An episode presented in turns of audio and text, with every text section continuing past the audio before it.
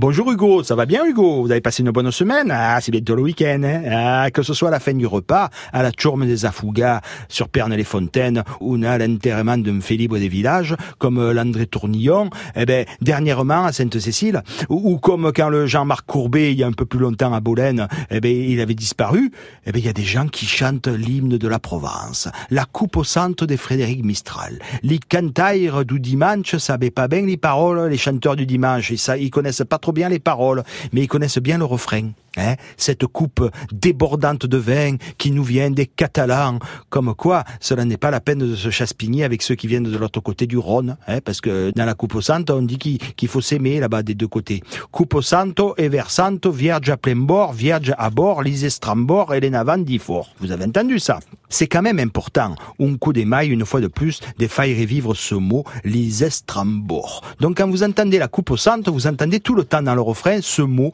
lise strambord. Ça veut dire l'enthousiasme, la folie de l'énergie, même si elle part dans tous les sens. Hein même si, comme hier ou comme moi, elle, fait vivre le provençal avec des aspérités de mauvaise prononciation. Yeu faille toujours mille estrambors. Moi, je fais toujours des gestes dans tous les sens. Père faille revivre mes passions, pour faire vivre mes passions, pour les transmettre. Je m'enthousiasme, certains diront que je m'enthousiasme pour rien, pour rien, parce que je m'enthousiasme parfois pour tout.